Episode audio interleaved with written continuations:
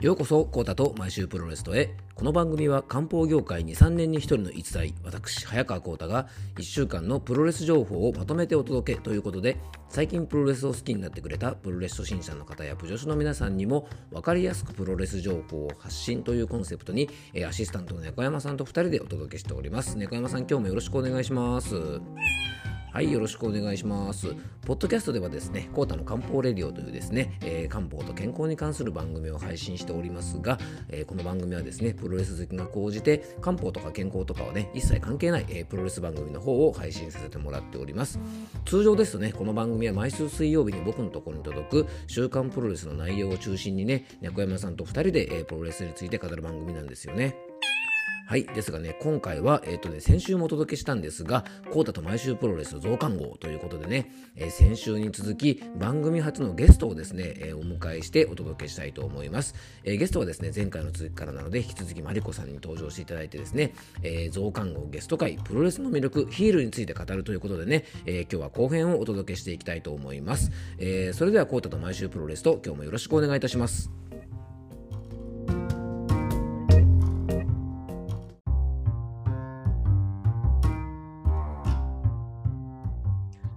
はい、ということでね、えー、コータと毎週プロレス増刊号ですね、えー、前回に引き続きましてですね、今日は、えー、マリコさんにね、ゲストに来ていただきまして、プロレスの魅力、ヒーローを語るというテーマでね、今回も2人でお話ししていきたいと思うんですが、えー、前回はですね、もうあのマリコさんとね、プロレスの馴れ初めをいろいろお話ししていただきまして、もうあの、はい、皆さんもね、多分耳からマリコさんのですね、お原愛がね、きっと伝わってるんじゃないかなと思います。ね皆さんこんだけ言ってるんですけど、うん、実は会えたことがないというね。あ僕はね実はね、あの小原選手に会ったことあるんですよ。ええー実はですね、あの小選手と、ね、はい、太田太選手ね、あのさっき言ったね、はい、この犬軍団ね、あの、はい、まあ、狂犬軍団とか犬軍団とかいろんな呼び方があるんですが、あの2人が、ね、ユニットとしてこうね、活躍し始めた頃に、いわゆるですね、講演会を作ろうという活動があってですね、当時僕が、あの仕事でよく行ってたですね。山口県の下関市でですねなぜかよくね、経緯はわからないんですけど、まあ、いわゆる多分応援してた。ね、あのなんか学校の先輩とかね、きっと後輩とか。うんうんうん、講演会みたいな方ですかね。多分地元ではないですもんね、小原さんのね、小原さんとか、ね、そうです、そうです、長野県なので。そうですよね、2人とも違いますもんね。だから、あれなんですけど。あのそこでやるってことでですねあの当時先輩に誘われてですねあのちょっとあの犬軍団のちょっと講演会のねなんかあの発足のあれがあるから行こうぜって言われてですね僕はあの後藤選手とえー、大原選手の2人に会ってですねちゃんと握手もしてきましたし。いいな なかなか面白くてですねあのいわゆるあの大きいホテルの、えー、っと大きいホールでねいわゆる結婚式のホテルでやってるんですけど、あの場内がこう暗くなってですねそこにですねあのいわゆるもう犬軍団のテーマですね、えー、後藤選手ね、はい、あのミスター・ビー曲ですかね、はい、もうあのイントロが流れてますね。はい、場内がね真っ暗になってねあの曲に乗って2人がですね 結婚式場みたいなところ歩いてくるっていうかなりねシュールな見たかったわはいあれはねもう見ものですよ本当に。ね、いいなね、実はそんなこともあってですね、僕もね、あの犬軍団ね、もう小原選手が好きって聞いた瞬間に、もうそこもピンときたんですよね、もうこれは話をするしかないっていうね。もういいな、すごい羨ましいです。私、唯一会えたことない選手が、小原選手なんですよ。その好きな選手とかで。そうです、そうです。あの後藤選手は、はい、え1回、他の団体、ゼロワンだったかな、うん、の時に見に行った時に、えー、あの出場さしてらしてですね。えーはい、で握手していただいたことがあるんです。なんですが本命の小原選手は、はいはい、あの結構その私好きになった時10代だったので、えー、結構周りに、まあ、最初だから言うじゃないですか。うんうんうん、言いますよね。小原さんって、はい、でプロレスファンの方とかにもすごい言ってて、うん、でもうそんだけ言うんやったらもう試合とか見においでっていう感じで一回連れてってもらったことがあるんですけど。はいはいはいはいさかの欠場っていう。じゃあ本当にあれなんですね。会場でも見たことないんですか？見たことないんです。そうなんです、えー、え？みたいな。そうですか。僕ね結構だから昔その頃の新日ねちょうどあの大学生ぐらいの時とかだったんで、うん、あのめちゃめちゃ見見見てますよ、多分あのタッグマッチとかいろんなので。そうですよね、だってバリバリ出てた時ですもんね。うん、毎毎回毎回出てたんで、ああ。いいな、唯一会えたことが、その他の選手は結構会場とかで、はい、あの、その私の地元にもたまにそのこの当時はですね試合されてたんです、でそこの会場が結構その選手との距離が近い会場でいいですね。あ本当にも触れれる感じの距離感だったんですよ。花道とかもですね。ででもその時に限って欠場なんですよそうなんですね、まあ、それか、まあはい、もうマスクかぶってるとか全然会えない状態。はいね、まあでもね、なんかこういいじゃないですか、愛しの人にちょっとこう会えないこうもどかしさみたいな感じでね。それがまたね、こう、はい、いい感じでこうも燃えてくるんですけど。いいですね、もう永遠のなんかね、はい、もう心のアイドルとして。はい、すいません。はい。今回もね、こんな感じで、あの、お皿入っててね、あの、語る。ちょっと、はい、かなりレアな回だと思いますよ、本当皆さん。あ、すみません。はい。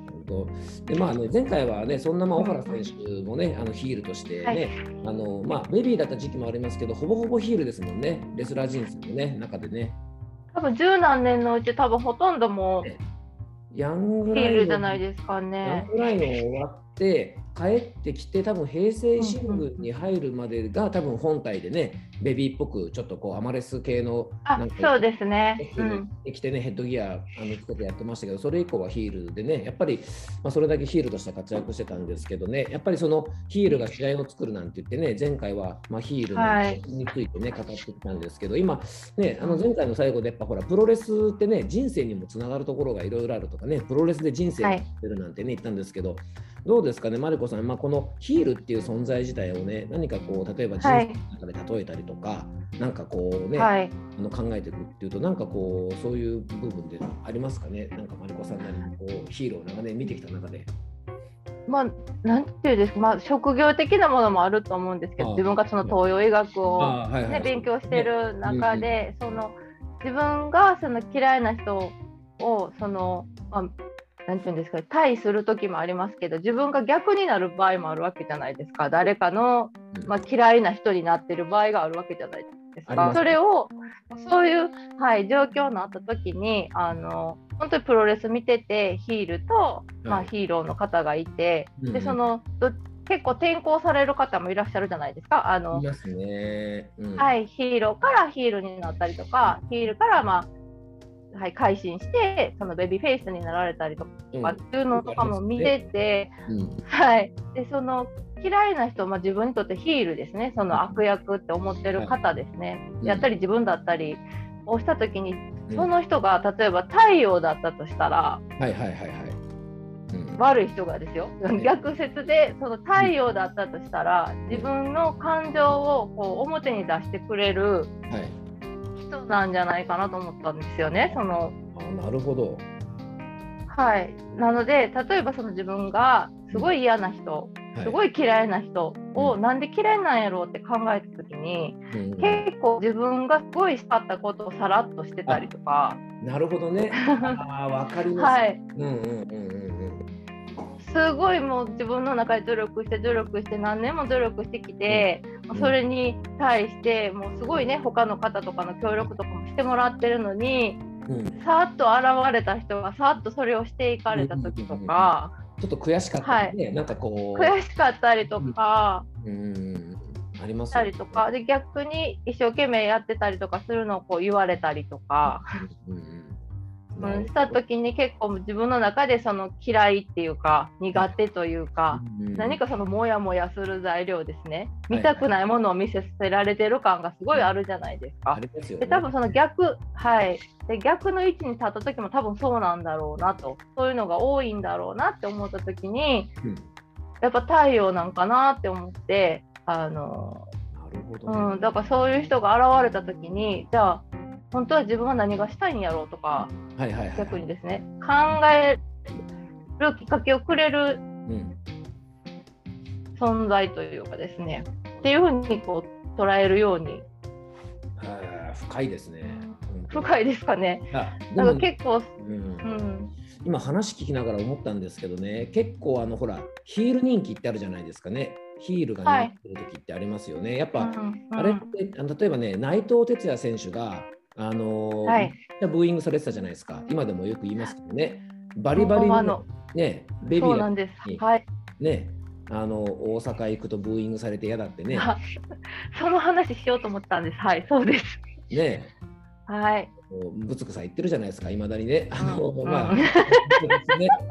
もうあれってね、もう本当にそれまでは、もうスーパーベビーフェイスだったじゃないですか、内藤選手ってね、自分も路線的に。本当にそうですね。ね、うん、これ行くぞって感じでもうあの幼虫のようみたいなね、あの陰陽で言ったら幼虫のようでやっぱりねあの陽を極まればねあの陰になるとかね陰極まれば陽になるじゃないけど、はい、やっぱりそこであの、はい、ほらねもうあまりにも部員されてブチ切れたじゃないですか。あのはい。すごかったですもんね。だって試合する前からブーイングっていう。そうね、出てくるだけでブーイングで多分ね あのなんだこれって思ったでしょうね。でもほらブチ切れてねあのねメキシコ行って帰ってきてねあのオーナーに悪態ついたりとかなんかどうせ棚橋と岡田の言うことは聞くけど俺の言うことなんか聞いてくんないんでしょみたいな感じで。うんで多分あそこでヒールターンみたいな感じになった時に結構みんなの共感を得たというかねみんなほら言いたいけど言えないみたいなね。そうですそうです、ねそういうとこありますよね。だから逆にそうあのベビーフェなんか棚橋さんとかもねあのブーイングされた時期長かったですもんね。ありましたね。何年か5年ぐらいですかねずっとブーイング、ね、ベルト取ってブーイングされるってすごい辛かったと思います。あの見てる側からしたらですね。ねあの数少ないあれですよね。あのベビーフェイスなんだけどもなんかヒールっぽく扱われちゃってるみたいなね、うん、感じで、あれはれである意味ヒールだったのかもしれないですよね。あのそうですね、うんうんうん、立ち位置的にはね。うん、そうなんですよ。やっぱそういう選手とかその結構ねあのヒーローですか？だとわーってこう持ち上げられてるようなイメージですけど、そういう人間らしい部分を見れるとやっぱり自分も考えるところが出てくるというか。そうですよね、うん、ああいうの見てるとなんかこうねなんか本当に人生の役に立つじゃなく内藤さんがねちょっといわゆるヒール短所とかとかあと棚橋選手とかはね、はい、あの結構珍しいタイプでベビーフェイスで押し通してブーインね普通だったら、ほらブーイングされるとヒールターンしてあのーうん、で結構握れたりするじゃないですか。結構それ王道じゃないですかね。割と。はい。うん、だけどそれしないでベビーで突き通してまた人気出てきたっていうね。すごいですよね。そうですよね。だってあのブーイングの中「あの愛してます」ができて「あの、うん、愛してます」っていうその、うん、はい、今のようあれができてでそこからもう疲れませんとかそういうあのポジティブな方に、ね、そうですすごい自分を持っていったので、すごいなって思って見てました。ある意味ね本当にあの食べ物に関しては鉄の意志が弱いですけどあのそっちに関しては鉄の意志が強いんですよね。本当に、はい、うん、もう表裏一体ですよね、やっぱりそういう面では。だからあれもね、本当、あの時の棚橋さんもある意味、まあ、ヒールっちゃヒールでね、あの、うん、分かりやすいヒールってあれですけど、さっきのね、小原さんもそうだし、今で言う、ね、はい、バレットクラあのイービル選手とかね、バレバレのヒールだし、あ,、はい、であと、まあ、あの鈴木みのる選手なんかもね、あのー、まあ、最近アメリカですごい頑張ってますけどね、あのー、はい、もうに、まあ、見るからにヒールですもんね、鈴木みのる選手なんてね。はい、もうかっこいいですよね。いいですよね、本当ね。でもあのね、世界一性格の悪い男とか言いながらもね、実はね、ちょっと結構優しかったね。はい、うん、そうですよね。うんうん。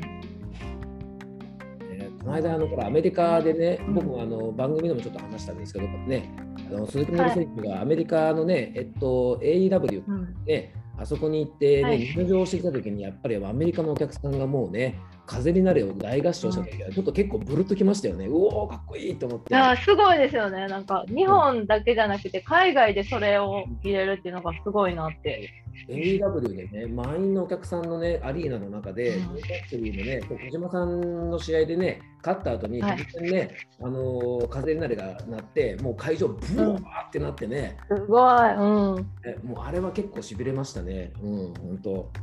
へちょっとね、ヒールの話から話が飛んじゃったんですけど、ね、まあでもそのぐらい、やっぱでもヒールの選手もね、やっぱ人気出たりもしますしね。うん、そうですね。で、こう、その、あの技術的な面とかもそうですし、あの、はい、しっかりされてる方が多いのであの初めて見られる方とかでもそのキャラクターを超えた部分ですね。あの受け身の取り方だったりとか会場の盛り上げ方をどう持っていくかみたいな感じでも楽しめるんじゃないかなと。そうですよね。あのほら引退しちゃったけどあの飯塚選手ね。あのもうあはい、ね、アイ Iron Finger from Hell ね、もうあのもうく、はい、狂ったキャラだったじゃないですか、もうね。うん、はい。うん、だってね、飯塚選手なんてね、もうバリバリの正統派でしたもんね。あの三部の私本当にそうですよ。うんうん。アキラ選手と一緒にね、ピンクのパンツ履いて JJ ジャックスとかやって やってました。すごい、ね、紳士的な感じで。ねもう正統派レスラーで、イケメン正統派レスラーだったのがですね、どうしたのみたいなね、あれ。本当に何があったの一体って。ね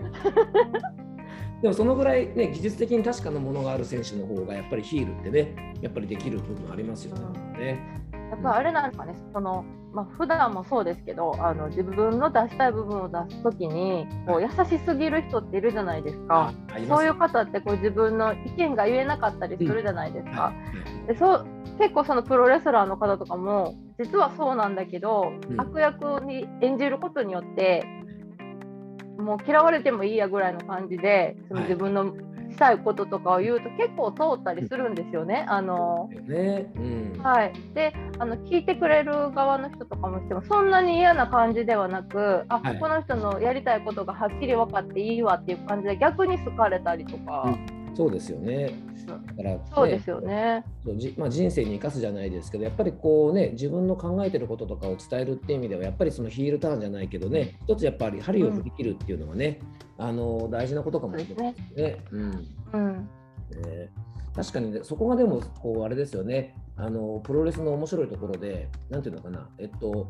リアルなんかそのリアリティというかね現実的な世界と、うん、ちょっとこうファンタジーの世界というかね。あのそこもちょっとないですか、うん、でも結構あの例えば長野さんがねあのはい、ヒールでバリバリでやってた時も結構言ってることが正論だったりとかね、そうなんですよ。で、今の内藤さんとかもね、こうちょっとヒールっぽい発言する時もすごく正論だったり、ね、あと、うん、多分あの小原選手とその後藤選手ね、マリコさんとかプロレスとファーストコンタクトした時も、あれでも多分ね、はい、あのマジでふざけんじゃねえって思ったと思いますよ。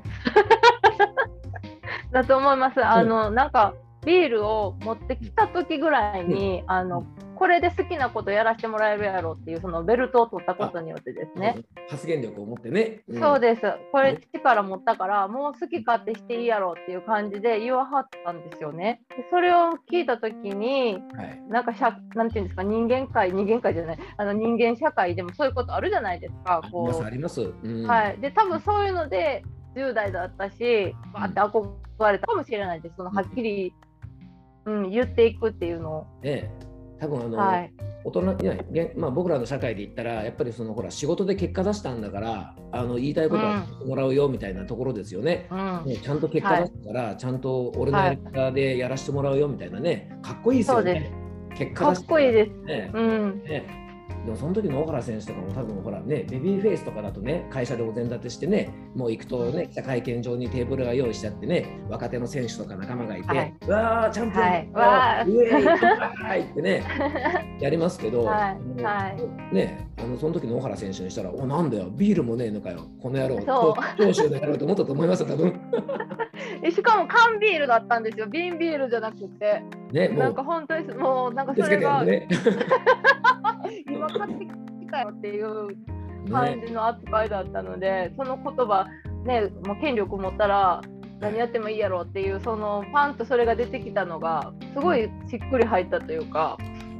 ね、それはだからさっき言ったんですよね、うん、確かにそのヒールっていうねあのポジション、うん、ポジションもあるかもしれないですけど多分小原選手とかね後藤選手の本音がね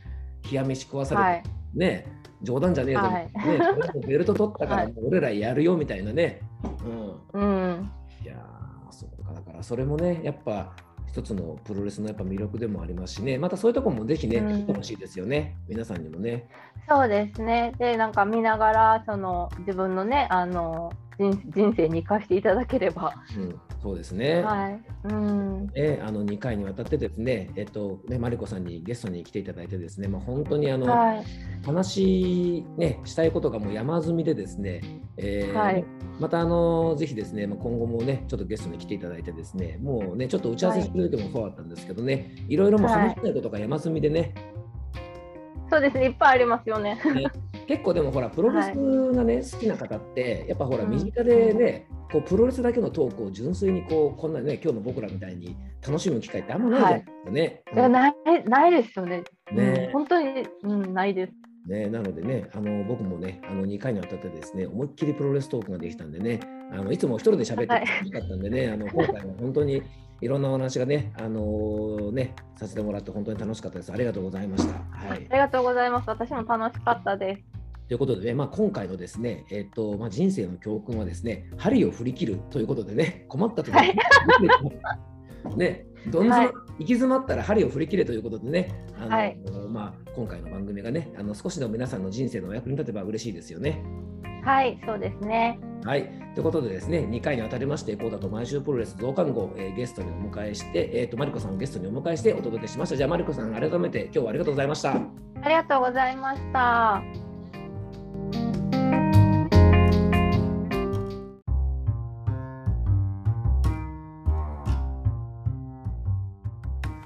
はい。ということでね、2週にわたってお届けした増刊号、皆さんいかがだったでしょうか？えー、マリコさんはですね、えっ、ー、と、普段はね、アートデザイナーとして、まあ、いろんなオリジナルグッズをですね、あの、制作、販売されていますので、えー、もしですね、あの、もう本当ね、プロレスラブに溢れているというかですね、あの、まあ、小原選手ラブですね、に溢れているマリコさんなんですが、あの、アートデザイナーとしてですね、本当にいろんな素敵なあのグッズなんかを作られていますので、えー、興味がある方はですね、番組詳細の方にマリコさんのインスタグラムのですね、リンクを貼っておきますので、えー、もしよかったらそちらの方からね、あのグッズの方をチェックしていただけたらなと思います。もう本当ね、マリコさん、プロレスラブがすごい、えー、小原選手ラブがすごかったんで、ぜひですね、あのまだ小原選手に実際ね、こう試合もで会場も含めて、あの生小原にね、会ったことないっていうふうにおっしゃってましたんで、もしですね、あのこの番組をお聞きの皆さんで、小原選手と知り合いだよなんて方がいらっしゃったらですね、ぜひ、あのこの番組をですね、あのご紹介していただいて、小原選手の耳に届けばいいなと、えー、と僕も思っております。